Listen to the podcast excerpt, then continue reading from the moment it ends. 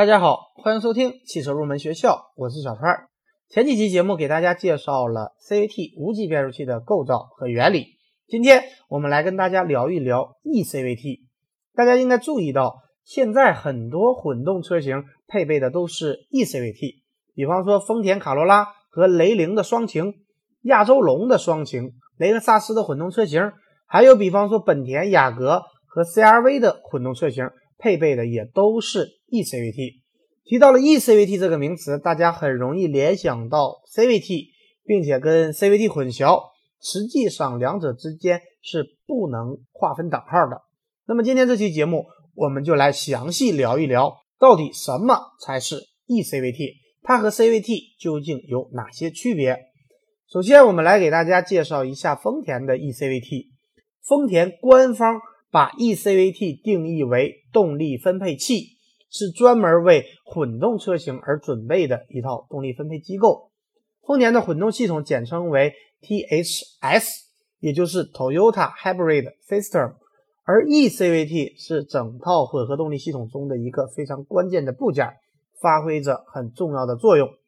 首先，我们来说一下 eCVT 的基本结构和大致的原理。eCVT 的结构包括太阳轮。行星齿轮架和外齿圈，它们之间的关系是这样的：太阳轮位于中间，太阳轮外圈套着行星架，而行星架的外圈套着外齿圈，它们三者之间啮合运动。太阳轮和一号电机相连，这个一号电机它既是一个发电机，同时也是发动机的启动机。行星架是和发动机相连的。而最外面的外齿圈连接着二号电机和动力的输出轴。二号电机既是发电机，同时也负责驱动车轮。它的大致的工作原理是这样的：由于行星架是由发动机进行驱动的，所以当行星架转动时，它既可以带动外面的外齿圈转动，又能够带动里面的太阳轮转动。三者之间的转动具有一定的规律。可以通过公式进行表示。由于太阳轮、行星架和外齿圈它们的直径和齿数是设计好的、固定的，所以根据公式，行星架在中间转动的时候，分配给外齿圈和太阳轮的扭矩的比例也是一定的。丰田的这套系统传递扭矩的具体的比例大概是这样的：发动机带动行星架大约百分之七十二的扭矩。分配给了外面的外齿圈，大约百分之二十八的扭矩分配给了里面的太阳轮。只要发动机转动，就会遵循这样的规律。而 eCVT 通过它们三者之间的转动规律，就可以实现动力的分配。下面我们就按照各个运行工况，逐一详细给大家分析一下 eCVT 的动力分配过程。首先来说怠速运转。刚我们讲到，太阳轮和一号电机相连，行星架和发动机相连，而太阳轮和行星架又是相连的。这样，我们可以通过一号电机来启动发动机。动力传递的过程大概是这样的：一号电机带动太阳轮旋转，太阳轮带动外面的行星架旋转，而行星架和发动机是相连的，继而就可以带动发动机启动。这样做的好处是。一号电机它的功率比我们一般发动机的启动机它的功率要大很多，所以发动机启动的过程可以做到迅速而平稳。而发动机启动以后，怠速运转，发动机驱动行星架旋转，而这时由于车轮没有转动，所以外齿圈也不转动。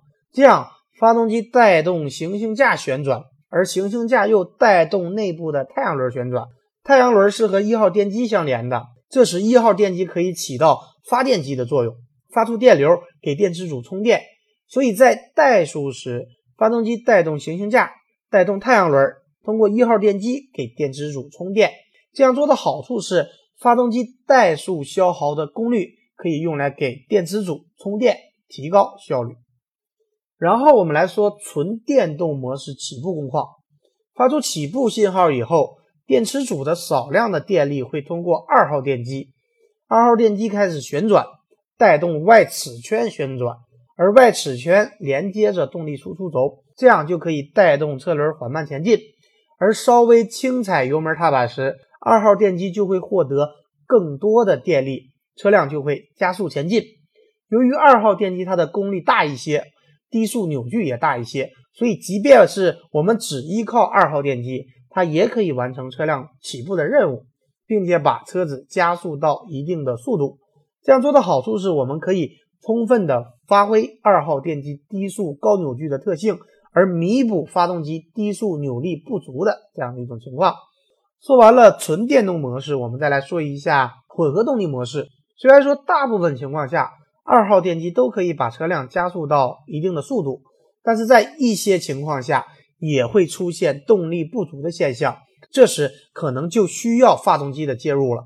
另外，在纯电动模式下，随着二号电机转速的增加，一号电机的转速也会急速增加，而一号电机它的转速是有上限的，在快达到上限之前，也要求我们发动机启动介入进行干预。一般来讲，起步时我们踩油门踏板的力度越大，那么发动机介入的时间就会越早。如果我们起步就把油门踩到底，发动机就会立即介入。下面我们就来说一下混合动力模式下 eCVT 的工作过程。发动机介入以后，发动机带动行星架，而行星架位于中间，它既可以带动太阳轮，也可以带动外齿圈。外齿圈转动可以直接传递和输出动力，而带动太阳轮。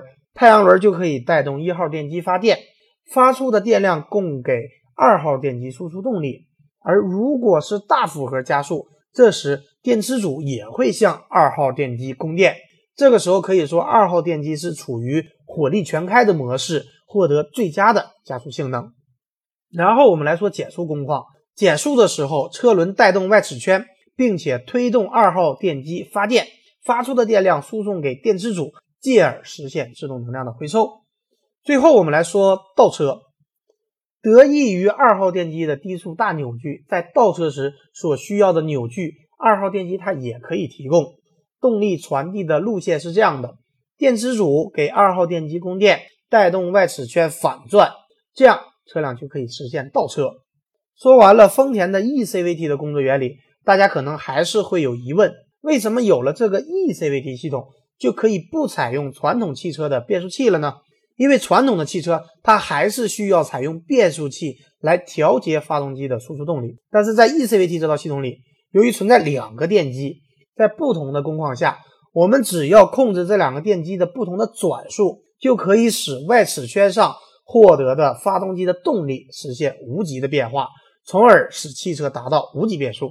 丰田的混动汽车想要实现这些复杂的逻辑。要依靠一个很重要的部件，就是 PCU 动力控制单元，由它来根据车子的运行工况来实时控制发动机和两个电机，继而实现混合动力车的相应的逻辑和功能。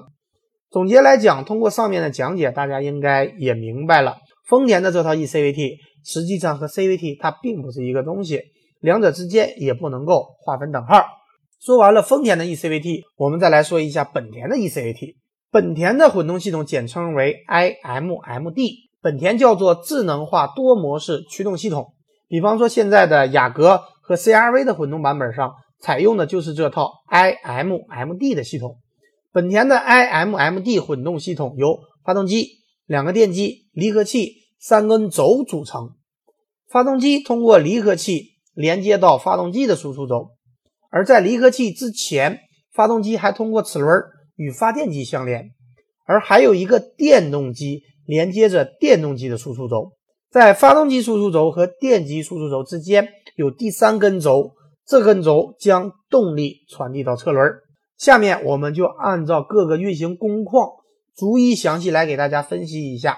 先来说纯电动驱动模式，车辆起步或小负荷低速行驶是启用纯电动模式，在这种模式下，它的运作模式和纯电动车。是类似的，它的发动机并不启动，动力分离装置离合器断开，驱动车辆行驶的能源直接来源于车载的电池组，电池组内储存的电能提供给驱动电机，驱动两个前轮旋转，继而驱动车辆前进或者后退。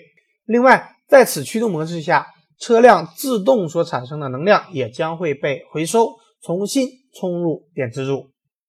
然后我们来说一下混合动力驱动模式。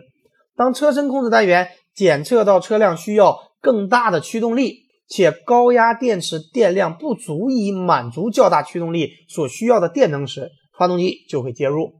在这种模式下，它的运作模式类似于一台增程式的电动车。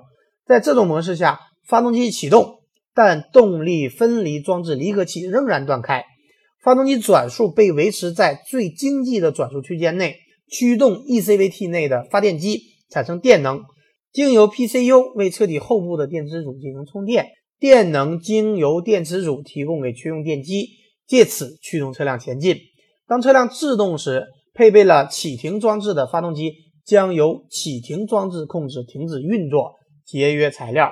同时，制动能量回收系统它依旧是工作的，可以为电池组提供额外的能量。而当车辆需要急加速时，锂电池组可以提供额外的电能，让电动机瞬时产生最大的扭矩输出。最后，我们来说发动机驱动模式，在这种模式下，发动机启动，同时动力分离装置离合器正常连接。发动机转速由驾驶者的油门深浅控制，通过 eCVT 将机械能直接传递给车轮。同时，为了在加速时提供更大的动力，电池组同时也处于待机的状态，在需要时可以提供电能给电动机，让电动机跟发动机共同的进行工作。总结来讲，大家也可以看出，本田的这套 eCVT 实际上和 CVT 也不是一个东西，两者之间也不能够划分等号。那么，通过以上内容整体的讲解，大家可以对丰田和本田的 eCVT 有一个更深入的了解。